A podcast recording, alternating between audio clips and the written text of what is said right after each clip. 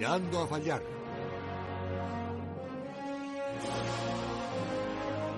José Manuel Puertas.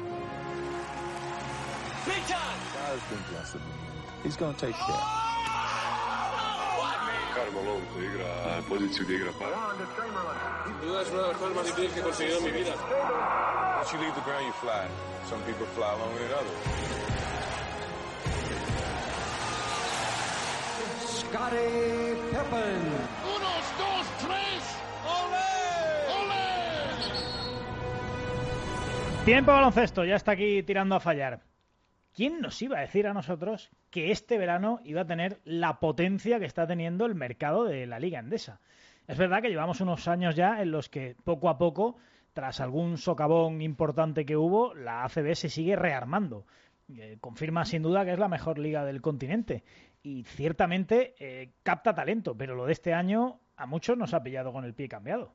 Eh, tenemos que analizar, tenemos que hablar eh, y disfrutar de todo lo que va a llegar a la competición española la próxima temporada. Cómo se está rearmando Valencia Basket, que ha dado un puñetazo sobre la mesa con los fichajes de Nikola Kalinic o de Rick Williams de Fenerbahce, de Clemen Prepelic, el jugador que sale del Real Madrid, de Martin Hermanson, y la renovación de Mike Toby, fundamental. El Juventud, cómo está volviendo a crecer. El Barça, Sarunas Jasikevichus, Nick Calaces y lo que esté por llegar. Por supuesto, el Madrid, que todavía va un poco más a fuego lento pero la verdad es que interesantísimo el escenario que se está planteando de cara a la Liga Andesa. Rafa Martínez, volviendo a Manresa, también hay factor emocional. Hoy vamos a hablar con Rafa Martínez. Pero cuidado, el jueves, Asamblea General de la Liga. Guipúzcoa Basket pasa la auditoría y quiere estar a toda costa en la próxima ACB, aunque la ACB dice que no quiere liga con más de 18. Quien se baja del carro parece que es Valladolid. Vamos con todo ello ya, son las 11 y casi dos minutos de la noche, una hora menos en Canarias, y esto es... Tirando a fallar.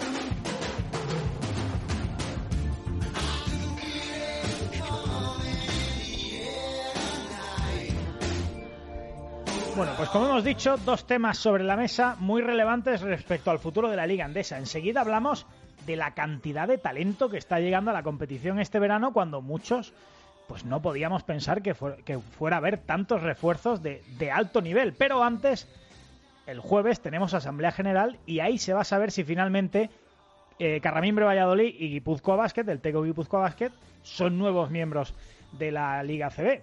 Tienen que votar dos tercios de los equipos a favor de la inclusión, pero claro, hay una circunstancia muy diferenciada. Mientras Guipúzcoa Basket ha pasado la auditoría y tiene la firme intención de ir con todas las consecuencias, aunque se ha inscrito en la Liga LEP por si acaso, eh, digo, tiene la firme intención de ir con, todas las consecuencias a buscar y a pelear ese ascenso, aunque la ACB en principio está poco proclive a eso por eh, que no se plantea la opción de aumentar de 18 equipos la temporada, el otro escenario es el de Valladolid, el campeón de la Liga LEP que, bueno, por algunas declaraciones daba la sensación de tener mucho optimismo, pero Edu Blanco es Radio Valladolid. Buenas noches.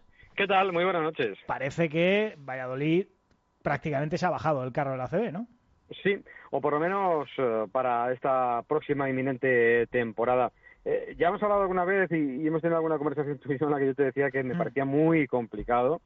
Eh, muy complicado porque es que esto es un proyecto de hace cuatro años y medio, cinco temporadas, y es que están en pañales y es que acaban de llegar y es que pasar eh, em, eh, todo lo que hay que pasar para inscribirse en ACB y poder estar al orden es muy complicado. Y me da la impresión de que ha habido un, evidentemente una defensa porque tiene que haberla de una plaza que tú te has ganado en la pista que es tuya y que tienes que defender. Pero son tantas las dificultades y me da la impresión de que es tampoco eh, eh, el apoyo económico que pueda haber detrás que debe ser una aventura de demasiado riesgo. Aquí, yo te digo, por resumirlo todo muy rápido, eh, aquí se entiende, hay una gran parte de aficionados, y, yo creo que en el club pasa lo mismo, que entienden que subir con el gancho puesto ya mm, en la primera temporada a una campaña en la que van a bajar cuatro equipos es demasiado riesgo y yo creo que se prefiere bueno, pausar un poquito la cosa, ver cómo es el año que viene, con el apoyo del Real Valladolid, eh, qué es lo que pasa, eh, eh un año más ahí en la Lep Oro y, luego ya, pues si se puede subir, eh, fenomenal. No obstante, no te estoy quitando para nada de, la, de encima de la mesa el asunto de que se pueda pelear vía judicial un derecho ganado en la pista que es el de ascender a la Liga CB. Sí, al menos una indemnización, ¿no? Sí, o, tenerlo ahí, por si eh, dentro de dos años, eh, o tres o cuatro, eh, no creo yo que se vaya a convertir, eh, a convertir en un nuevo caso Brazoiro, ¿no? Pero bueno, si en un plazo breve, con las cuentas fuertes, eh, con el apoyo, como digo, del club de fútbol, con eh, un proyecto más consolidado, pues por ahí deportivamente no te sale, pero los tribunales te dan la razón, pues, pues así, decir, bueno, pues ahora es el momento y, y ahora vamos a, a, disfrutar de aquello de hace años, ¿no? Bueno, pues habrá que estar muy pendientes y a todo esto muy rápido, Edu, eh, como tú dices, inminente el acuerdo con el Real Valladolid, ¿no? Sí, sí, aquí ya se está dando por, por hecho. Eh, yo creo que desde el primer momento no se ha vinculado para nada el asunto eh, Real Valladolid ascenso a la Liga CB.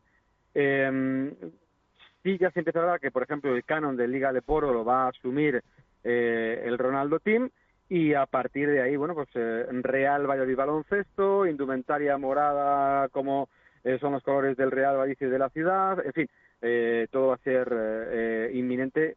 Yo creo que estaba esperando a, a hoy, a la conclusión de la temporada de fútbol y incluso en esta próxima semana se va a oficializar todo. Bueno, estaremos pendientes, insisto, Valladolid parece que se baja del carro de la ACB, Guipúzcoa Basket va a llevarlo hasta el último escenario. Si este jueves la ACB no la acepta como nuevo socio, eh, se plantean pues recurrir eh, todo tipo de acciones legales. Veremos qué pasa con Valladolid, pero Guipúzcoa Vázquez, insisto, sí ha pasado la auditoría. Edu Blanco, gracias, buenas noches. Lo vamos contando, un abrazo. Gracias. Una liga endesa que va a tener muchos atractivos en la cancha esta temporada porque eh, hay que analizarlos. Está llegando gente de mucho nivel, Valencia con un gran proyecto, La Peña rearmándose, por supuesto, fichajes de Madrid, Barça o Gran Canaria. Tenemos que hablar de todo eso. Antonio Rodríguez, buenas noches. Muy buenas noches. Bueno, la verdad es que si a mí me dicen, Antonio, hace dos meses, en plena vorágine de la pandemia, que íbamos a tener el mercado ACB que estamos teniendo, yo no me lo creo, ¿eh?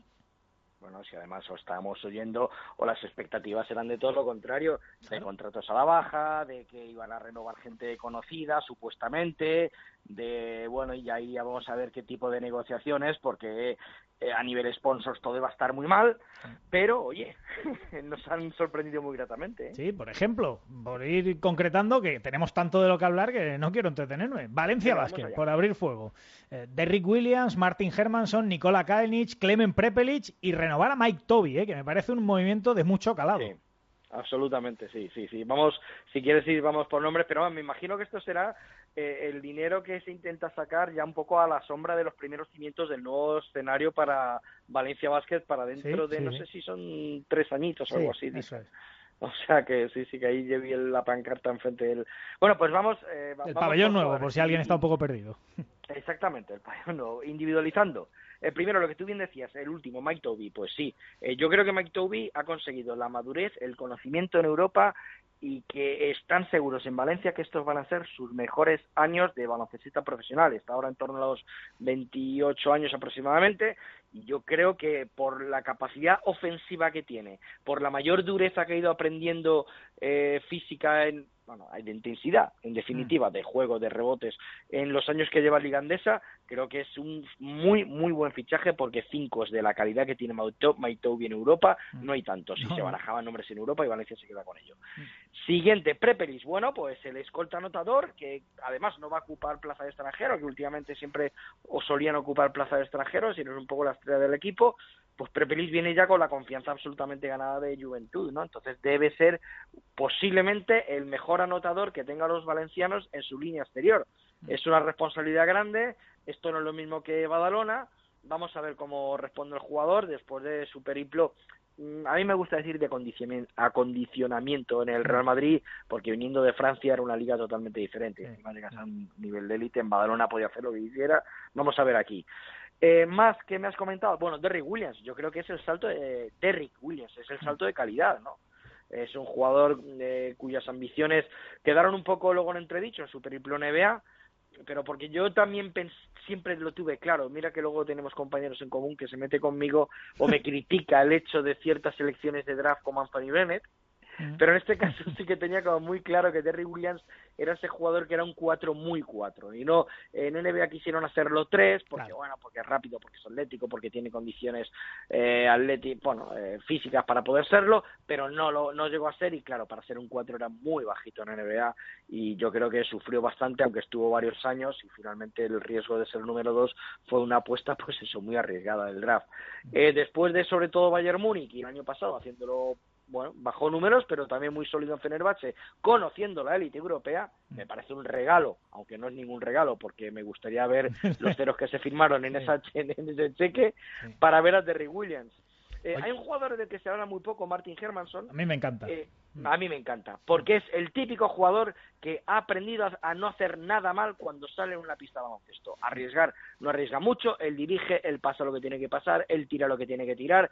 Es un jugador que nunca comete errores y está todos los partidos, que eso yo lo valoro también muchísimo, al 100%, todos y cada uno de ellos. Hmm. Y me falta Kalinic, que es un tío que a priori te dicen lo va a fichar el Chesca, lo va a fichar el Madrid, lo va a fichar el Barça y te lo crees, ¿no? Me parece también otro salto de calidad considerable, ¿eh? Claro, claro, claro, porque yo siempre además, Coli, nunca lo he considerado, aquí también el aficionado que no se vuelva loco, que no ficha una estrella, aquí lo que fichan es un gregario de absoluto lujo de equipo de superélite, mm. que es lo que he estado siempre haciendo. Es cierto que ha mejorado muchísimo a lo largo de los años, es una evolución en su juego, que esto lo valoran mucho entrenadores, directores deportivos, que por ejemplo ha ganado en tiro exterior, ha ganado en bote a la hora de entrar a canasta, o sea, en dribbling, en facilidad de manejo de balón, ha ganado en muchas situaciones siendo un poco el Rodman europeo la posición de 3-4, ¿no? E intenso de rebotes. Entonces yo creo que va a ser un gregario que va a ayudar en todo, sobre todo viendo lo que puede aportar eh, en ataque Toby, el que le quite un poco, tanto Derry Williams como él, le quiten un poco esa obligación de tarea rebotadora, creo que va a ser muy, muy importante, aparte de lo que individualmente puede hacer el jugador. Claro, y que nadie espere en Kalinic 15 puntos por partido, porque no lo va a hacer, claro, es que no, lo va a hacer, evidentemente. Bueno, hablábamos antes de si a mí me hubieran dicho, hace dos años hicimos un programa especial sobre el Juventud, recuerdo, en Semana Santa, que no era la extrema unción del Juventud, pero era casi casi, era una llamada de absoluta emergencia sobre la situación del Juventud.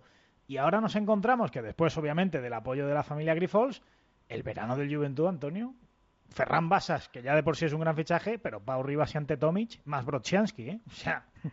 Yo creo que la familia Grifols lo primero que ha hecho ha sido regalar smokings a todos los del club porque es que lo han vestido de chaquea absolutamente. O sea, ahora por fin, y además lo vimos desde el primer momento, porque el primer fichaje creo que fue el de Ferran Basas, bueno, pues es un poco esa figura que yo llevaba años demandando, porque a mí me parece muy bien Artur Zagars, a mí me parece muy bien Elena Dimitrievich, que son enormes jugadores, que no dejan de ser canteranos, porque llegan en su año de adolescencia, pero demonios, estamos hablando del Juventud de Badalona, estamos hablando de un club que sacó a los hermanos Jofresa, que sacó a Ricky Rubio, que sacó a Iván Corrales, que sacó a, claro, a Raúl López, exactamente, estamos hablando de jugadores, a, Guillén Vives, estamos hablando de bases que han conocido desde bien chiquititos cuando la pelota era más gorda que ellos todavía, han conocido el parquet del, eh, del Palau Olympic y resulta que esos llevábamos desde Guillén Vives años, seis años sin conocerlo. O sea, por mucho Demon Mallet, por mucho jugador, bueno, estos dos casos que te he comentado, el Cavaliauskas, no, Cavaliauskas, no, ¿cómo se llamaba? Que el, el, base lituano que tuvieron que tuvo tanta proyección. Ay, no recuerdo. Es igual. Eh, pues jugadores de bueno de posición de base y dice pero esto es de verdad para ser un base en Badalona tienes que tener sangre verdinegra y tienes que saber y haber mamado desde bien chiquitito eso eso lo va a dar Ferran Basas aparte que me parece un jugador que yo ya empezaría a considerarlo una estrella de la liga. Después de lo que ha hecho en Valencia sabe anotar sabe decidir sabe liderar sabe hacer absolutamente todo y bueno, y cuando ya bajase la selección española de posiciones de base, de los que todos tenemos en mente, yo creo que sería una opción muy, muy válida porque es capaz de muchas cosas. Bueno, ¿y pero Pau Rivas y Tomic? Claro, pero es que llega Pau Rivas. Entonces yo con Pau Rivas dices, oye, aquí ya, aquí ya empezamos a hablar en palabras de volver a la élite. ¿eh? Hablamos de un jugador de élite y hablamos de cosas serias. Porque no es una cuestión, aunque haya tenido lesiones, no es una cuestión de que esté bueno, al final es defenestrado por una cuestión táctica de su entrenador y no jugaba y ahora quería jugar minutos y el Barça no le interesaba. Estamos hablando de una estrella de la competición, Pau Rivas. Pero es que luego viene Tomic, amigo. Y es que Tomic es el factor diferencial para decir, no, no, sí, ahora estamos en élite y ahora sí que podemos aspirar, pues no sé. Eh, Oye, a ganar la Eurocup. ¿Por qué no? Eh? Exactamente. Y meterte en Euroliga, ¿eh? Ay, amigo, claro, exactamente. Estamos hablando de Eurocup y estamos hablando de que en ACB, oye, pues venga, pues a luchar con Vascoña, con Unicaja, con todos los equipos supuestamente que buscan plazas para semifinales, ¿por qué no? O sea, una plaza de la que históricamente ha estado el Juventud de Badalona casi siempre. Mm. Ha tenido años de crisis y ahora de repente, lo que tú dices, dos años y me alegra mucho por ese equipo. Hombre, nos alegra yo creo que, que a todos. Bueno, vamos a seguir avanzando. Una de bases, Carlos Salocén, ¿y qué impacto puede tener en el Madrid? y Nick Calates en el Barça. Bien, bueno, vamos a ver. Por un lado, Carlos Salocén necesita, eh, yo creo, y además lo vi en, eh, lo vi muy a las claras en Valencia. Aquí a lo mejor hay gente de Zaragoza que se podrá eh, no ofender, pero quizás sí molestar. Eh, eh, lo de tener minutos está muy bien, es una forma parte del proceso de aprendizaje para llegar a la élite que este chico va a llegar indudablemente, pero eh, no lo es todo. Yo creo que ahora hay, tiene que dar un paso más y el paso más es entrenar todos los días con gente de élite, que aquí donde yo digo que se molesta, oye, perdón, un respeto a lo de Zaragoza, absolutamente, todos mis respetos, pero estamos hablando de eh, convivir y competir y todos los días con gente de Euroliga y del máximo nivel de Euroliga porque yo creo que ahí sí que eh, Carlos irá aprendiendo más cosas dentro de lo ya muchísimo que tiene. Y yo creo que era un paso que tenía que dar ya este año, no podía esperar más, y aquí lo tenemos. Es un base intuitivo, es un, bueno, base escolta alero, lo que les dé la gana. O sea, la, la, polivalencia de la que hablaremos luego de otros jugadores, a mí me parece fantástica. Entonces, que pueda hacer todas esas funciones en un equipo como el Real Madrid y que vaya mejorando técnicamente también algunos aspectos que quizá, bueno, pues yo quizá le puedo echar en falta, como un hombre con, de su categoría, de su altura, condiciones físicas y técnicas, este jugador yo creo que una suspensión después de bote, aunque sea de la defenestrada canasta suspensión de dos puntos de hoy día, pero yo creo que ese chico con esas condiciones que tiene, suspensión tras bote no le pararía absolutamente nadie. Entonces, para mí son pequeños detalles técnicos y mucho aprendizaje táctico que puede tener a mí, pues eso, de, de un equipo de superélite y compitiendo con Anadolu Efes y compitiendo con los mejores ICCK, los mejores equipos de Europa. Bueno, y de Calates lo que te quiero preguntar, no quiero que nos lo descubras porque todos sabemos ya que no es Calates, pero ¿cómo es la adaptación de un tipo así a un ecosistema como el del Barça? Con otro base como Tomás Hertel, que claro, es tan distinto y que, sí. que claro. Es que para mí es perfecta, es que ahora mismo yo creo que lo que necesita el Fútbol Club Barcelona es dirección y que pasen la bolita a todas las estrellas que tiene en el momento oportuno y en, en la situación en la que más fácil tienen ellos de anotar. Pues para eso este es, una... es top, completamente. Absolutamente. O sea, es el rey del pick and roll. Además, Saras lo tiene claro. Al igual que Xavi Pascual y de hoy, Rick Pitino también, una idea muy clara de lo que era la polivalencia en hombres interiores, que bueno, que fíjate que el, el pívot gigantón que tiene el griego eh, Papayanis mm. eh, las pasaba canutas por porque sí, porque todavía le faltaba mucho, pero eh, pues, es un pero hombre Papayanis alto. le ha alimentado mucho Calates este año, ¿eh? le ha dado mucho. Muy, correcto, y, sí, sí. y, ha ido aprendiendo poco a poco, Sí, pero es verdad que les gustaba, y sobre todo a Xavi Pascual se le veía que le gustaba más tener a un Jay por ejemplo, que volvía Mm. loco incluso a la defensa madridista, que tenía hombres altos, eh, lo- los más altos, hombres rápidos en situaciones interiores también los más rápidos, bueno, y les, y les podía volver locos con el pick and roll, con el juego por línea de fondo, con todo. Y Nick Calates es capaz de hacer absolutamente todo. Me parece un genio del uno contra del pick and roll en situación central, el dos contra dos Mm, en situación sí. central, y puede surtir de balones a todas las estrellas que vemos que está confeccionando el Fútbol Club Barcelona. Bueno, algún nombre más que te quiero sacar. Por ejemplo, a Basconia ha llegado otro jugador de Alba Berlín, igual que Hermanson, que a mí me gusta mucho, Rocas Yedraitis. Sí, este, además a mí de Yedraitis lo que hemos comentado en algún otro, eh, la capacidad de mejora que ha tenido los dos últimos años ha sido tremenda. Me parece un jugador de unos fundamentos fantásticos con la estatura que tiene, que tiene dos, ¿cuánto? Dos, Sí, cuatro, dos, cinco sí, aproximadamente. sí. Sí, más o menos. Y que eh, tiene eh, unos fundamentos técnicos maravillosos y ha ido mejorando en tiro, ha ido mejorando en bote de balón, ha ido mejorando en, en protagonismo en pista. Ha- eh, poco a poco, claro, decimos Aito, claro, claro, Aito, claro. Pero es verdad que ha ido mejorando siempre conforme iban pasando las temporadas, iba dando un pasito más, un pasito más, y esa capa, eso lo que primero que te demuestra es hambre por aprender y hambre por mejorar y hambre por ser alguien. Y yo creo que para eso sí que Vascoña ha fichado un jugador excelente. Bueno, te pregunto por el Granca también. Ya estamos en Vale. la recta final, pero Granca, primero Porfirio Fisac en el banquillo. eh, no diría un salto, porque hombre, Zaragoza y Granca pueden ser proyectos similares, ¿no? Pero bueno, cambio de, de, de nave y, y luego tengo mucho interés en ver a Amadeo de la Valle en la Liga CB. Mm, ¿Cómo lo ves tú? Sí, yo creo que los dos nombres que has dicho, Porfi y De La Valle, yo creo que eh, traen un poco un nuevo, no nuevo, venga, no vamos a, a, no, o sea, a minimizar lo que ha hecho Gran Canaria esta pasada temporada, aunque no tuvo una temporada muy muy notable, Sí. pero es verdad que van a traer alegría y alegría, eh, por fin ya lo vemos en el juego, la apuesta siempre, pues a veces arriesgada, no solamente de cantera, sino de alegría y viveza en el juego, de lo que tienen que hacerlo sus equipos, de la polivalencia, que es a lo que voy, que estoy, me estoy remitiendo con muchos jugadores hoy, pero es cierto, Amadeo de la Vale es eso, es el base del equipo, pero puede ser de escolta, puede ser, eh, te puede postear, puede ser un jugador, un alero que entra muy bien a canasta, puede ser el base alto que pueda vol- volver locos a cualquier otro jugador en posición de base. O sea, yo creo que la polivalencia de Amadeo de la Vale es lo que más eh, lo que lo que más le define. Y ¿no? luego a priori tiene una muñeca portentosa, a priori. ¿no? Además, Claro. además, ese tiro exterior con todas las capacidades que tiene, yo creo que le va a dar una viveza y un ritmo diferente al juego de Gran Canaria que este año es verdad que por jugadores era un poco más de, necesitaba ser un poco más de 5 contra 5, pero que para el aficionado en muchas ocasiones no deja de ser un poco más ramplón, ¿no? Entonces, la alegría que puedan dar este combo uno desde el banquillo y otro en la pista como de la Vale y por Fifisac, creo que lo van a agradecer mucho las gradas del Gran Canaria Arena este año. Mm, Añade también, el Dennis Rodman que vamos eso a tener Jacob en la Wiley, CB. ¿no? Jacob. Exactamente, Jacob Wiley. Ya todos le conocemos. O sea, es que es impresionante como un jugador que técnicamente es tan, tan, tan limitado, Sí. es capaz, es, es así, es capaz de hacer todo lo que hace, sacar los números que hace a base de intensidad, a base de agresividad, de comerse, pero literalmente a los rivales. Mm. Es increíble con la estatura que tiene, va a ser el 5 y lo que hace ese hombre acabando eh, los bloques y continuaciones, lo que hace ese hombre reboteando, lo que hace ese hombre defendiendo. Claro, cuando le preguntan un poco ídolo, jugador más infravalorado de la historia de la NBA, y dice Dennis Rodman, dice, Claro. ahora entiendes muchas cosas, claro. Pues Claro eso. que sí. Bueno, y un último eh, caso que te quiero preguntar, aunque yo creo que más adelante habrá que ya cuando esté todo más asentado sacar más nombres, pero te quiero preguntar por la apuesta de UCAM Murcia, ¿no? Es llamativa, ¿no? El regreso de Augusto Lima, de Radovic, se han subido un poco en el DeLorean, aunque esté Sito Sí. Alonso en el banquillo. Pero el DeLorean eh, en positivo. Sí, o sea, sí, sí, sí. Bueno, el DeLorean en plan de decir, bueno, eh, nuestros mejores momentos fueron con estos jugadores y la pena que ya Facundo Campazo no está en nuestra Sí, órbita, claro, ¿no? claro.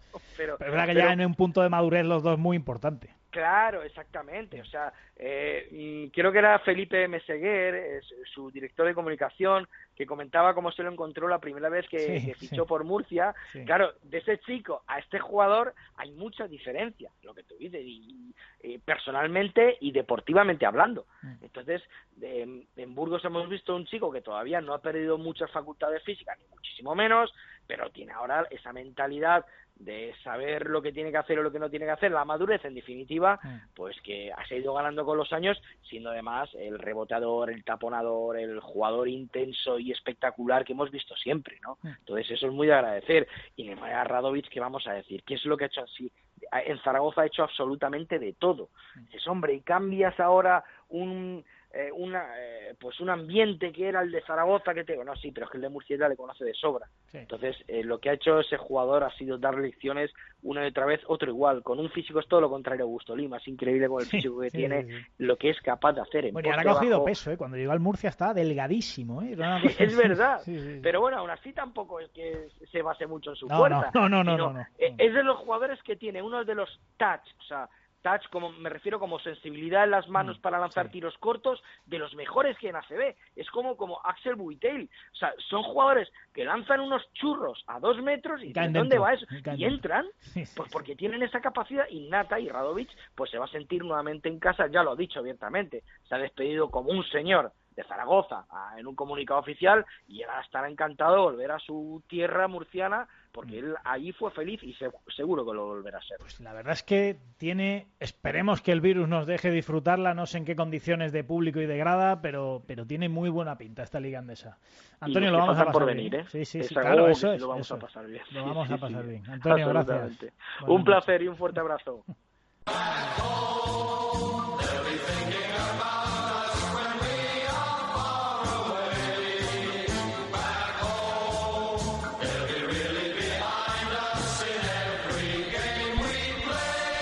Hemos elegido un tema un poco futbolero, no os enfadéis, pero, pero claro, habla de la vuelta a casa y tenemos que hablar de la gran vuelta a casa seguramente del baloncesto español de cara a la próxima temporada porque esta semana hemos sabido que Rafa Martínez vuelve a Manresa y además si hay alguien futbolero en el baloncesto español es el Rafa Martínez. Buenas noches. Buenas noches. Lo que tú eres muy futbolero, ¿eh? Sí, la verdad que empecé jugando a fútbol y tengo mucha afición eh, por el fútbol y, y nada, eh, lo sigo bastante. Sí. Bueno, de hecho había gente que decía, Rafa Martínez se retirará en el Betis.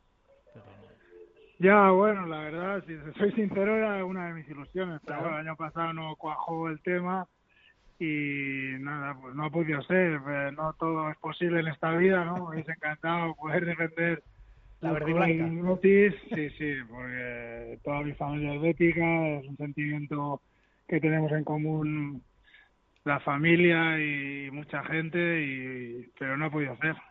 Bueno, pero tampoco está mal acabar en Manresa, ¿no? Bueno, no sé si vas a acabar. ¿Lo tienes claro que es el último año o no? Es que no me gusta hacer planes. Bien hecho, de- bien hecho. de si llega, llegará. eh, me gusta vivir el día a día y a partir de ahí, depende de cómo me encuentre, pues eh, tomar una decisión u otra, ¿no? Pero sí que es cierto que, que mi ilusión y motivación era poder volver a casa.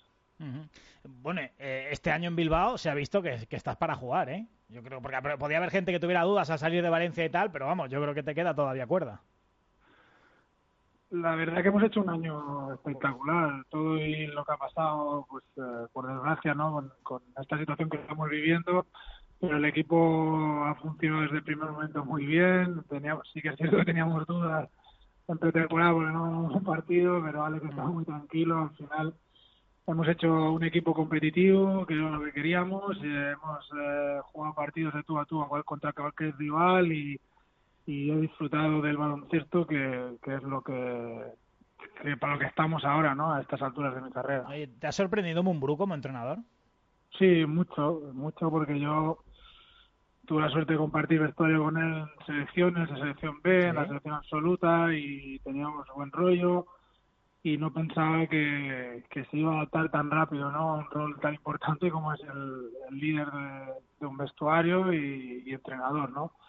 Eh, me ha sorprendido que tuviese las cosas tan claras desde el primer momento y un entrenador muy respetado en Bilbao por jugadores, por afición, por todos y, y ahí se ha visto, ¿no? Se ha, se ha visto plasmado el, el baloncesto que hemos hecho. Oye, pero debe ser un poco particular por eso que cuentas para él, ¿no? Porque claro, tú ahora vas a Manresa y te entrena Pedro Martínez, que ya ha sido tu entrenador, que no hace falta que marquéis un poco los roles, pero claro, cuando Mumbrú la primera vez que te ve allí vestido de corto dice, joder, que yo he compartido vestuario con este. ¿Hubo que tener alguna conversación entre Alex y tú o no? Ya te he dicho que tengo una relación con él. eh, Desde que tengo 21 años que he compartido vestuario con él en, la selección B. Me gustó mucho esto, lo tenía muy claro que estuviese allí, que, estu- que quería que estuviese, que necesitaban jugar como, como yo allí, insistió mucho y, me lo dejó un poco más claro, ¿no? Porque, claro, a mi edad, pues eh, mover para familia, pues eh, tenía un poco de dudas a dónde podía ir, ¿no? Pero Alex me lo puso tan fácil que, que decidí al Bilbao y, y raro para mí, ¿no? Porque realmente a lo mejor con tanto con Alex como con Javi Salgado que con los jugadores que, había compartido, que iba a compartir vestuario, ¿no? Pero está muy bien, él me conoce, sabe cómo trabajo y eso ha sido muy fácil para los dos. Bueno, y entiendo que la decisión de Manresa, también lo has dicho ya en algunas declaraciones, ¿no? Era un poco la lógica, ¿no? El, el echar un año más, al menos en el Congos, ¿no? Lo he dicho, a ver, de- antes del confinamiento, pues ya iba, tenía una idea, ¿no? De dónde, por dónde iba a seguir mi carrera, que no sé si iba a seguir, pero tenía una idea de mi decisión que iba a tomar, ¿no? La decisión que iba a tomar, perdón. Pero después del confinamiento había dos opciones, o dejarse ir y pensar que ya no era un jugador, porque no sabías que, que deparaba el futuro, que nadie sabía, la verdad que nadie apostaba un duro por la continuidad de la competición, o cuidarme y motivarme, ilusionarme por algo, ¿no? Que era volver a jugar. Y, y tomé la segunda decisión y me, la decisión final de continuar jugando lo iba a pasar por la fase final me encontré tan bien y disfruté tanto que, que decidí pues un año más. Claro, oye, pero eh, esta- en este programa, eh, en las últimas semanas, pues hemos hablado con Fran Vázquez o con Ricardo Uriz, que son gente que estaba un poco también en esa situación, ¿no? De decir, ¿qué hago, no? Y, y, bueno, a uno no le ha pesado y al otro sí le ha pesado el de decir, no me quiero retirar en una temporada así. ¿En tu caso ha pesado el hecho de que la fase final haya sido a puerta cerrada y tal? ¿O, o no? ¿O hubiera sido independientemente, hubiera seguido jugando un año? No, mi decisión, como te he dicho, lo iba a tomar después de la fase final, porque sí que es cierto que a lo mejor me habéis visto pues eh, a nivel físico bien, pero Sí. yo ha apretado mucho los dientes, ¿no? Durante el año, pero también ha apretado, como siempre, ¿no? Es mi carácter, eh, por tema de una operación de rodilla, y bueno, a lo mejor le digo la tecla durante el confinamiento y después de él, y me he encontrado mucho mejor, ¿no? Y, y bueno, eh, lo de volver a casa siempre lo he tenido en la cabeza después de Valencia, porque es el club donde he crecido, donde he podido eh, ir a, clubes más importantes a nivel de, objetivos y, y, en mi casa, ¿no? Siempre era una motivación extra, ¿no? Poder continuar un año más en, en Manresa, ¿no? Pero sí que es cierto que dependía mucho de mi estado físico. Ya, bueno, espérate porque ha habido una llamada en directo. Eh, ha, habido alguien que te ha escuchado decir que eres más bético que, que Joaquín y ha dicho, no, no, espérate que aquí hay uno más bético que yo. Guille Rubio, buenas noches. Hostia. ¿Qué pasa? ¿Qué pasa? ¿Cómo estamos? Pues nada, que aquí dice tu colega Rafa Martínez que es el más bético de la CB, pero eso habrá que ponerlo en duda, ¿no? No, no es verdad, es verdad, que Rafa es el más bético de todos. No, él también, es mi hermano. Hemos compartido de todo, de todo. Es un amigo mío de la familia y lo quiero mucho. Sí, sí, ya sé. Guille, eh, no sé si tú lo has visto porque sé que no te deja llevar mucho por las redes, pero en las charlas de café, que ahora hablaremos de Rafa con eso, salías por todas partes, Guille, ¿eh? Estaba todo el día Guille en la boca, ¿eh?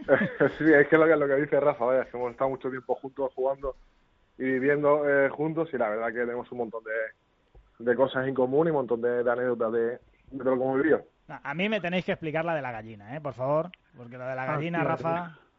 Imagínate ir al lado ahí.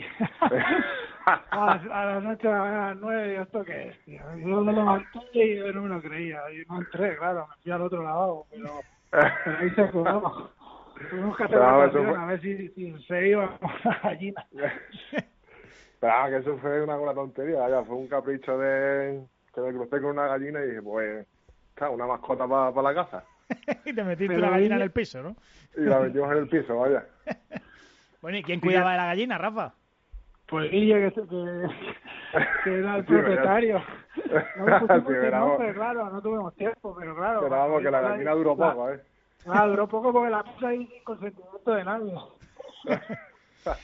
bueno, oye, ¿alguna vez le habéis echado un pique a alguno a Ricard Casas de levantar pesas o no? No, ahora, levantar pesas no es imposible, vaya. Imposible, ¿no? Un animal, vaya. Ahora no, ahora debe estar más flojito, ahora podríamos retar, pero levantando pesas era un animal. Bueno, él dijo en este programa hace muchos años ya, ahora 10, 12 años, que solo le ganaba Rubén Garcés levantando pesas, ¿eh? que tampoco estaba mal, ¿eh? Joder, es que... Este me han contado en Valencia que se tenía que arrancar un poco, bueno, hacerse un poco grande la camiseta del cuello, bueno, de cabía. Imagínate. Bueno, oye, Rafa, que tenemos aquí ya ahí con la duda de si sí, de si no, tú que ya sigues, pues habrá que convencerle, ¿no? Que siga un año, ¿no? Sí, sí, Guille, es que Guille está mucho mejor que yo. Lo que pasa es que está el sí, que lo rompe todo, hace lo que quiere, es el tío, el dominador. A mí luego me encanta ver pues a Guille jugar, le sigo y, para mí eh, somos, ya te lo he dicho, hermano. A mí Guille cuando me ganó, por cierto, cambiando de tema, es cuando llegó a Manresa, Caete, lo fichamos y llega con una camiseta del Betis a entrenar de fútbol. este, este, este, es mi hombre. este, es el mío. ¿De quién era la camiseta, Guille? ¿De Gordillo? ¿De quién era? No, que va, era sin número, vaya, una camiseta esta de... De Denilson. Yo me acuerdo era la capa, la segunda equipación capa, o no sé qué año, sí. Que no tenía nombre, no. Una verde que está de... Sí, una verde así, más oscurita. Sí. Bueno, Guille, ¿tú cómo estás? Bien, la verdad que, que bien, bastante bien. O sea, como, bueno, después de todo este tiempo aquí sin hacer nada, bueno, la última semana he empezado a hacer un poquito de deporte y eso, pero vamos, que con toda la calma, vaya, que tampoco me, me mata. No te estás estresando, ¿no? Eso me lo creo, eso me lo creo. Oye, pero se lo estaba preguntando a Rafa, hemos hablado con Fran Vázquez, con Ricardo Duriz. ¿A ti no te da un poco de cosa esto de decir, igual me retiro sin saber cuál ha sido mi último partido? Bueno, la verdad que que bueno, de momento la decisión no la tengo tomada, depende de, sí.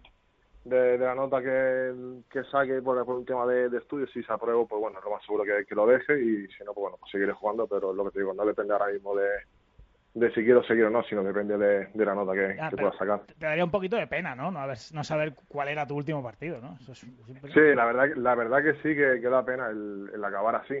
Pero bueno, también te digo que tuve suerte y, y el último partido que jugué lo jugué en Lugo, el, que fue el año del ascenso, de, y la gente me recibió muy bien, con mucho cariño, y por lo menos me puedo despedir de, de esa manera si me, si me tengo que marchar. Bueno, Guille. Sobre algo- todo por a las ver. fiestas después, Guille.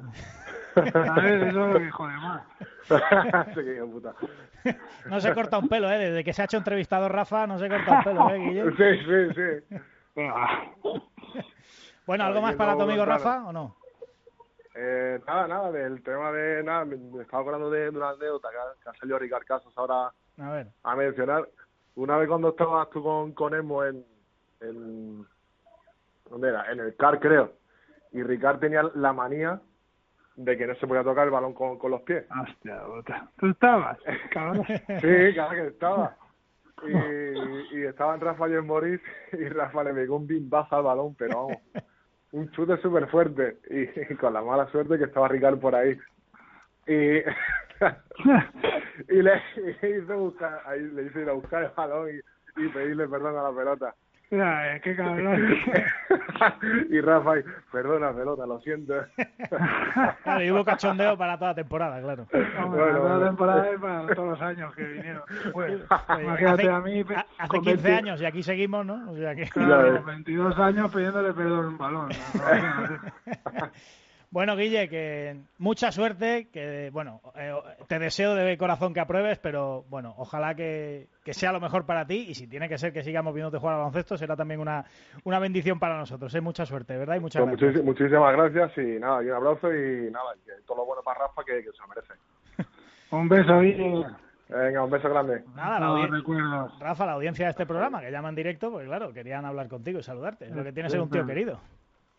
Es que le quiero mucho, tío, Guille. Con 16 años íbamos juntos a todos lados. Eh, hemos, eh, como he dicho, hemos compartido, hemos crecido juntos, eh, nos hemos hecho profesionales juntos, hemos compartido piso. Pues, ha sido, pues, eh, para mí, pues, un gran amigo y, como, digo, como he dicho, de la familia. Mm, Y él está en Málaga ahora. eh, bueno, no sé si ahora mismo está en Málaga, pero bueno, está afincado en Málaga. Te pregunto, eh, porque he leído unas declaraciones tuyas. Cuando me llamó Unicaja me dejó un poco helado, ¿no? Bueno, o te llamó, hubo un cierto contacto, ¿no? ¿Cómo, cómo es ese momento y, y, y- y- qué sientes? Bueno, pues una, pues la verdad me llamó el director deportivo pensando en mí por el tema de las lesiones que tenía, un, un contrato de cinco meses y le dije, hostia, no me esperaba, es un halago, ¿no? Eh, que con 38 años te llame uno de los clubes tops de España y Europa, pues eh, siempre le dije que muchas gracias, que, que bueno, que lo iban iban a que pensaban en mí, que me esperase unos días, tal, y yo, muchas gracias, pero bueno, llamar al ver, a mirar este es mi representante y hablamos. Porque yo en mi cabeza solo tenía pensado volver a casa, pero bueno, te llama un club de estas características y te deja un poco, hostia, ¿ahora qué hago? Claro, claro, claro. Al final no cuajó el tema y nada, pues eh, lo que quería, ¿no? También cuando colgó el teléfono de otro deportivo, pues también te quedas pensando y a- un, un contrato temporal también, bueno, Claro. había muchas cosas, ¿no? Ahí, pero, pero sí que fue alguna sorpresa, positiva, pero una sorpresa. Ya. Bueno, te quería preguntar precisamente, aunque, claro, si estaba la opción de, de Unicaja y te la llegas a plantear, eh, ¿para ti ha sido fácil o, o te ha facilitado la decisión que Manresa este año no tenga competición europea como el año pasado o al final el corazón y el poder ir a casa pues va un poco por encima? No, el corazón y el poder ir a casa va un poco por encima. eh.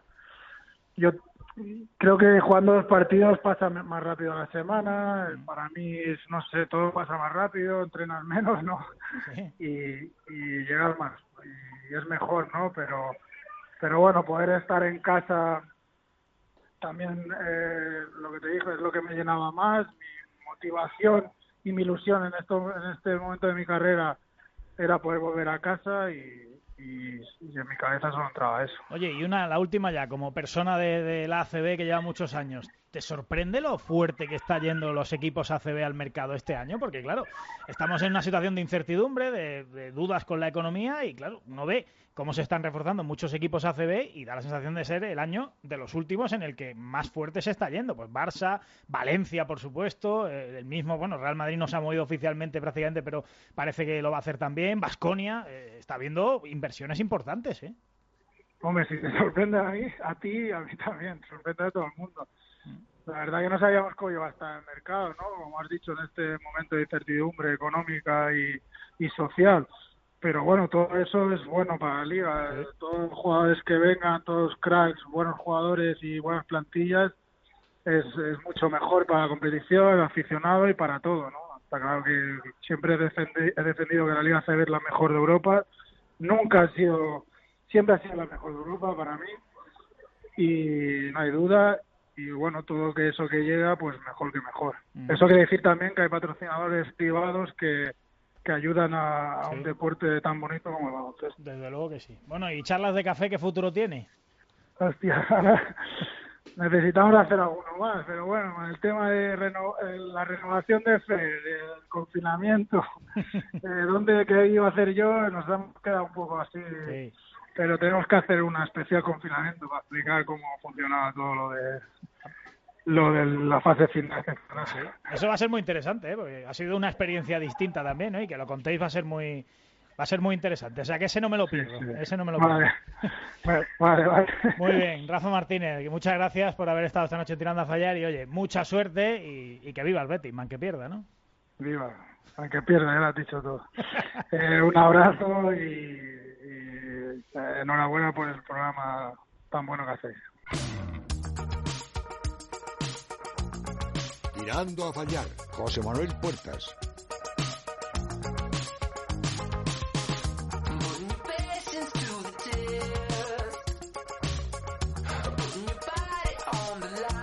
Venga, seguimos y cambiamos de tercio porque estamos sin duda en un verano anómalo, un verano en el que está a punto de comenzar la NBA, en el que acaba de acabar la CB y estamos a mitad de julio. En condiciones normales, pues estaríamos hablando de campeonatos de Europa sub-20, mundiales sub-19 y este tipo de cosas que, que hay en verano, ¿no? De la Women NBA, pero todo es anómalo y también algo absolutamente inherente a los veranos son los campus de baloncesto y evidentemente en esta situación pues eh, surge la duda de cómo se organiza un campus de baloncesto en, en el escenario actual de, de la epidemia. Y un buen amigo de este programa, pues tiene su campus y queremos preguntarle por cómo va la preparación y, bueno, mandar un mensaje de tranquilidad a la gente para que sepan que sus chavales pueden ir a ese campus. Piti Hurtado, buenas noches. Muy buenas noches, José Manuel, ¿cómo estás? Pues muy bien, muy bien. Vengo a hablar con Rafa Martínez y antes de empezar al tema del campus te lo quiero preguntar a ti también, lo último que hemos hablado con él. ¿Te sorprende lo fuerte que están entrando los equipos ACB al mercado este verano? En esta situación de tanta incertidumbre, estamos viendo un verano de fichajes de mucho postín, ¿eh? Yo creo que hay un par de lecturas ahí. Una, la de las cláusulas, eh, en las cuales se están, digamos que, salvando de, de situaciones de, de confinamiento, incluso de, de menos afluencia de público. Eso por un lado. Y luego también yo creo que tenemos que mirar, José Manuel, en cada caso. Es verdad que hay nombres que están impactando eh, lo largas que van a ser las plantillas. Si realmente van a ser tan largas como equipos interiores. Valencia parece que sí. Y otros equipos parece que van a ir más cortos y quieren poner, digamos, los huevos en una sola cesta y no en varias. Bueno, desde luego, eh, si llama la atención, por ejemplo, el caso de Valencia es indiscutible. Ahí no es que haya un. La sensación que da no es que mantenga el presupuesto, es que va para arriba, ¿no? Porque, claro, Kalinic, Darius Williams, el mismo Prepelic, son fichajes. eh, mantener a Mike Toby, ¿no? Ante los cantos de sirena del Barça, parece un salto de calidad importante. Pero efectivamente está lo que tú dices. Hay muchos que van a plantilla más corta y a ver luego cómo aguantan las piernas, que con 10 jugadores y dos competiciones, a ver eso cómo lo aguantan, ¿eh? Sí, sí, totalmente. Y sobre todo porque por mucho que, que creamos, la exigencia no baja. O sea, cuando te pone... Claro. Si, si empieza la competición que sea, la CB, la Euroliga, la Eurocup, ahí la afición y el entorno y todo te va a pedir, bueno, lo que hemos visto en la fase final de la CB, ¿no? Con lo cual, efectivamente, ¿no? Hay que ver exactamente si el físico aguanta. Mm, Está claro. Bueno, vamos a hablar del Campus Sharaid, que se celebra cada año en Extremadura. Y, y cuéntame, Piti, ¿en qué situación está el campus a- hoy, 19 de julio? Apenas, apenas una semana de que arranque el primer turno. Sí, el sábado que viene empezamos, eh, cambiamos de ubicación, habíamos cogido el, el- bueno, pues el nombre, digamos, eh, musulmán de, de Sharaid, ¿no? Y ahora vamos a Jarandilla, entonces le llamamos Sharanda con X también, para aprovechar, pues bueno, un poco el logo y toda la ropa que tenemos con la X. Y está bien, o sea, yo estoy muy ilusionado, con muchas ganas, evidentemente el formato, pues recortamos el número de participantes, eh, vamos a grupos muy estancos de trabajo, porque la Junta de Extremadura, igual que otras comunidades autónomas, lo que piden en los campamentos de verano es que un monitor o dos monitores por cada 10 niños aproximadamente, 10 participantes, campistas que llamamos nosotros, pues tienen que hacer un poco de vida eh, autónoma. Claro, la gente dirá, sí, sí, eh, lo que tú quieras, pero se van, se van a juntar, ¿no? Bueno, eh, evidentemente va a haber ciertos contactos, ¿no? Tienes que llevar un libro de registro de contactos por si se produce un positivo, pero realmente estamos con muchas ganas, ¿por qué? Porque va a haber baloncesto, porque en la cancha ya hay muchos clubes que están trabajando entrenamiento eh, no con, digamos, al nivel de 5 contra 5, pero sí que uno contra uno, mucho tiro, eh, situaciones de pase, o sea que se están trabajando cosas. Yo creo que un 60-70% de los campus este año han renunciado, pero muchos han salido ya y la gente ha ido a, mejorar y a, salir y también a airearse, que es importante. Claro, es importante. Y sobre todo va a ir un poco el trabajo en esa línea, ¿no? Trabajo, más trabajo individual que colectivo, entiendo, ¿no?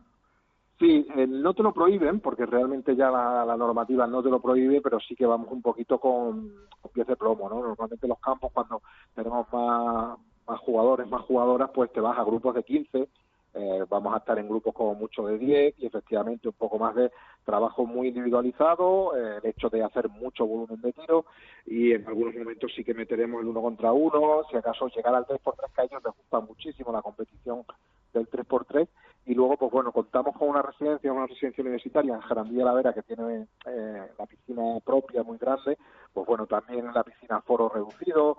Vamos a estar pues bueno lo que mandan los protocolos eh, cogiendo mediciones de temperatura mañana y noche y muy pendientes de todo. Pero bueno ya te digo una cosa José Manuel tú que eres conoces también un poco todo esto eh, que un niño tenga fiebre una noche en un campo de verano es lo más normal del mundo. El tema es si eso digamos, a mayores y sobre todo que tenemos que reportar muy pronto síntomas al centro de salud más, más cercano en el caso de que lo hubiera. Claro, entiendo que a nivel logístico pues se complica un poco lo que es la organización del campus. ¿Ha sido un campus especialmente complejo de organizar?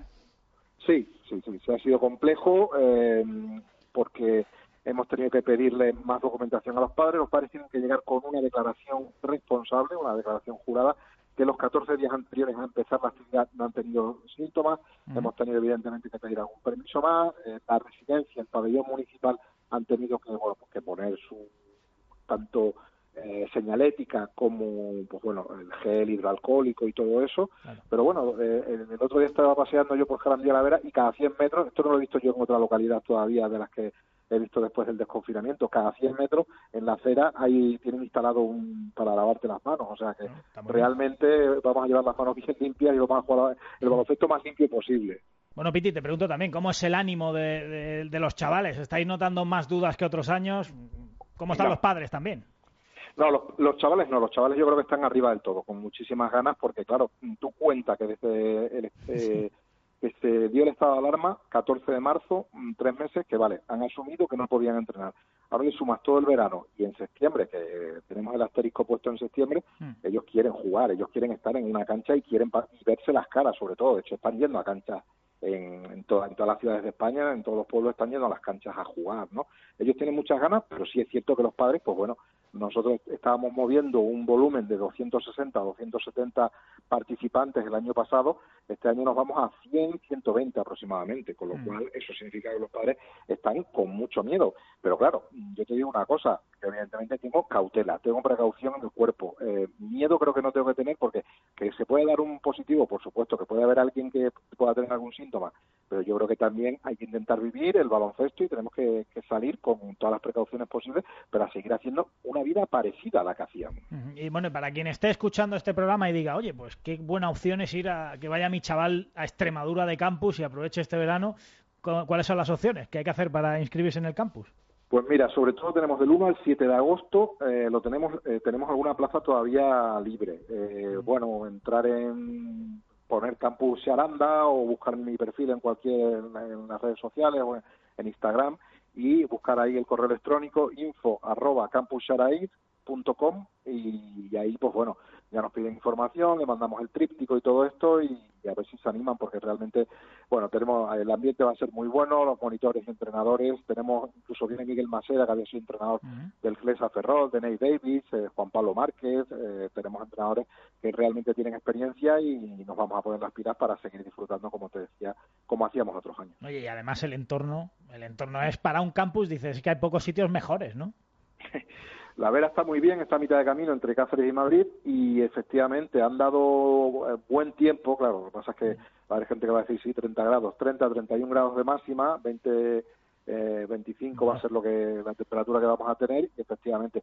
Lo que pasa es que este año, José, no vamos a salir mucho, o sea, vamos a estar un poco en, en la residencia, el pabellón que está pegado a la residencia y la piscina y no nos vamos a morir demasiado, pero los padres que lleven a los chavales y que quieran comer en el parador de allí en Jarandilla, en cualquier otro sitio cercano de la vera, evidentemente van a disfrutar.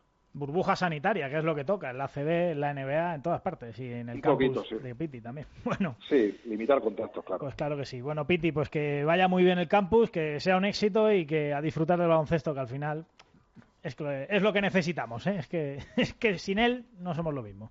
No, no, totalmente. Te agradezco mucho la llamada, José, y la verdad es que necesitamos baloncesto y no solo el de la élite, el que vemos en la tele, y yo soy uno de los que está ahí contigo, sino el hecho de, de que el baloncesto de base y el deporte de base, el deporte amateur, vuelva poquito a poco. Desde luego que sí. Del 25 al 31 de julio, primer turno. Del 1 de agosto al 7 de agosto, segundo turno de ese campus Aranda. Piti Hurtado, gracias, buenas noches y mucha suerte. Muchas gracias, un abrazo fuerte. Tirando a fallar.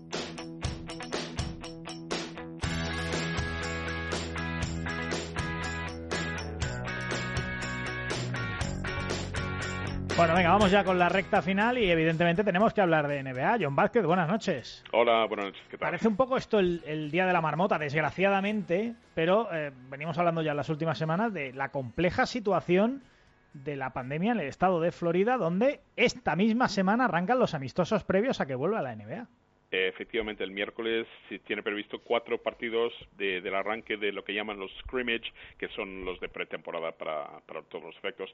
Florida sigue siendo uno, si no el mayor, sino uno de los más grandes epicentros de Estados Unidos en cuanto a contagios. Eh, han pasado, han so- pasado justo, creo que hoy, la, cifra de 350.000 afectados por el COVID y el número de fallecidos ya están rondando los 5.000. Así que eh, las, eh, los gráficos eh, demuestran una tendencia muy alcista y esto parece ser que a corto plazo no tiene nada que, que parar, que no va a parar en, en, en, en esto en este pocos tiempo antes de- del inicio de la liga. Así que estarán todos pendientes de, de esta situación. En todo caso, la maquinaria NBA obviamente sigue hacia adelante.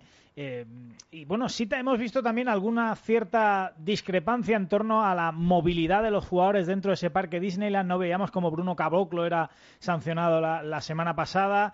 Eh, en principio, de esa burbuja no debe estar entrando y saliendo, sobre todo los jugadores, pero sí sabemos, John, que hay gente que entra y sale. Y eso hay que tener mucho cuidado también, claro. Y hay El que propio también- Adam Silver dijo que entraría y saldría varias veces. Efectivamente, y hay que tener en cuenta que existe una especie de línea caliente o un número especial que anónimo, anónimo, que jugadores o staff técnico pueden llamar para eh, entre comillas, avisar de alguien que está saltándose las normas.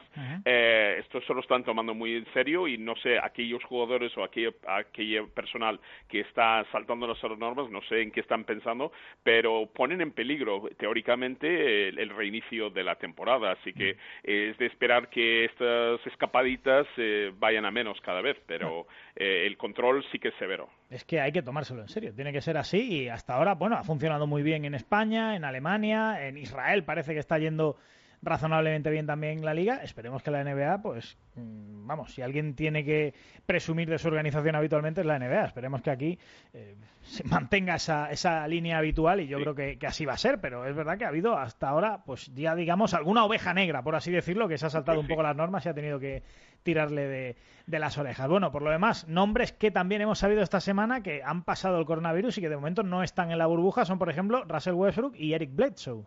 Sí, el, el base de los Bucks, eh, Eric Bledsoe, ha, ha salido positivo y también um, Russell Westbrook también. Ah, así que momentáneamente, evidentemente, no pueden estar en Florida, eh, se recuperarán y ya se verá si el momento que, que puedan reincorporarse a las actividades de, y al, al, calendario de, la, de esta Liga 2.0 que están haciendo. El que ha vuelto y con cierta polémica ha sido James Harden, ¿no? Que no tenía coronavirus, pero ha vuelto más tarde por motivos Bueno, personales. Sí, algo así, porque apareció en, en Orlando con una mascarilla eh, que ponía Blue Lives Matter y el blue haciendo referencia a los policías. Claro, eh, causó un poco de estupor esa, ese tipo de mensaje en la mascarilla y él ha dicho que simplemente que no fue nada más que, que le, gustaba el color. Así que no sabemos eh, si realmente esos son los motivos o no, pero la verdad es que, bueno, hay que, en, estos tiempos donde la gente es tan sensible ante todo, a veces hay que tener cuenta incluso de lo que viene en la mascarilla. Sí, no, desde luego hay que tener cuidado con ese tipo de gestos y más en una imagen, una figura pública como James Harden. Por lo demás, la polémica eh, principal de esta semana, en la que, insisto, volveremos a ver ya baloncesto a nivel de amistosos eh, en el aspecto masculino, pero bien en el femenino, porque Elena Deledón, eh, bueno, está pasando una enfermedad por la picadura de una garrapata, toma un montón de medicación y bueno, pues poco menos que inicialmente la NBA le dijo o entras en la burbuja y juegas o despídete de tu salario, aunque parece que esto va cambiando, ¿no? Bueno, vamos a ver, sí, eh, Elena Deladon eh, de los Washington Mystics, MVP, hay que recordar, del equipo campeón de la temporada pasada, eh, padece... de las estrellas de la selección estadounidense. efectivamente, padece, disculpa, padece una enfermedad que se llama enfermedad de Lyme, que es básicamente una garrapata que pica uno y parece que pone en compromiso el sistema inmunológico de, de las personas. Eh, es muy grave, hay gente que ha fallecido por esto, entonces ha salido un artículo en The Players Tribune esta semana eh, que ella ha, firmado una carta sobre su situación que está tomando, agárrate, la, la friolera de 64 65 pastillas diarias desde hace mm. años para poder eh, afrontarse a este tipo de enfermedad. Aparte de eso, hay que recordar que el año pasado eh, estuvo jugando con tres discos herniados en la espalda y mm. aún así se jugó las finales y sacó el MVP. Así que no creo que sea una típica persona que se queja por nada y la WNBA ha, dicho que, bueno, independientemente de si ella, ha solicitado no jugar, mm. entonces ellos han dicho que por razones médicas momentáneamente no encuentran razón, cosa que me parece sorprendidísimo. Mm. Pero bueno, que las Washington Mystics que la van a pagar, la, van a respetar el ficha, la ficha independientemente del resultado. Pero sí que llama la atención que a una persona que está bajo estas condiciones, que además no es que se supiera de hace dos minutos esto, si lleva años, además con los informes médicos a la liga, antes cuando jugaba con Chicago Sky y ahora con los Mystics, estos lo saben, así que realmente nos, nos pilla un poco con el pie izquierdo sabe entender qué está pasando aquí. Bueno, parece que mm, han dado un poco marcha atrás en esa postura eh, extrema inicial y bueno, eh, no sabemos si jugará Deledón o no, pero bueno, en todo caso cobrará su salario como no puede ser de otra manera. Por último, John, hoy querías tener un recuerdo para alguien que tristemente nos ha dejado esta semana, ¿no? Pues sí, mira, eh, vamos a ver, por la Liga CB y las ligas españolas de baloncesto han pasado centenares de estadounidenses llegando a estas tierras para, como cantaba Joan Manuel en aquella canción, jugar al juego que mejor juega y el que más le gusta. Unos con más pena que gloria y otros sentando esta semana falleció un exjugador que participó en la primera Liga CB, John Washington, al que le quiero dedicar unas palabras póstumas. Era un prototipo de pívot delgado de aquella época de los 80, espigado y hábil. Llegó a tierras gallegas para militar en el histórico OAR Ferrol, realizando un buen papel de escudera, escudero perdona, del gran Nate Davis en la temporada 83-84. Tuvo una buena carrera, principalmente en la primera B. Fue incluso el primer fichaje estadounidense del antiguo Caixo Orense que estrenaba categoría en la temporada 86-87. Tras retirarse, empezó a desempeñar funciones de entrenador asistente en el club orensano, en especial en la época dorada y americanizada del club, la del Jackson Five, dirigidos por el neoyorquino Tim Shea. Tuve la suerte de conocerla en esa etapa, y si hay algo que destacaba de él, era su constante buena disposición, compartiendo amabilidad por cualquier rincón de la ciudad que pisaba. John emanaba buen humor por todos los poros.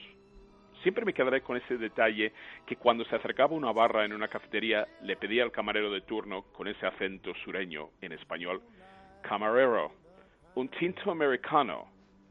Ante la mirada perpleja del camarero y tras una breve, breve pausa aclaraba, Coca-Cola.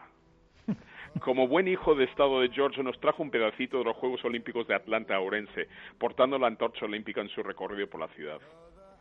Luego regresó a Estados Unidos, pero siempre con un pedacito de Ourense, Galicia y España en su corazón. Y ahora, cada vez que pienso en él, me sale una sonrisa en la cara pensando si John también está pidiendo tinto americano a Los Ángeles.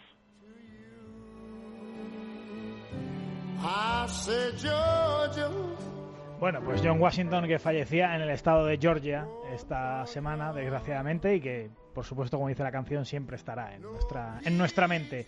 John Vázquez, muy bonito, ¿eh? gracias, buenas noches. De nada, gracias a vosotros, buenas noches. Y ahora nosotros nos vamos, nos vamos.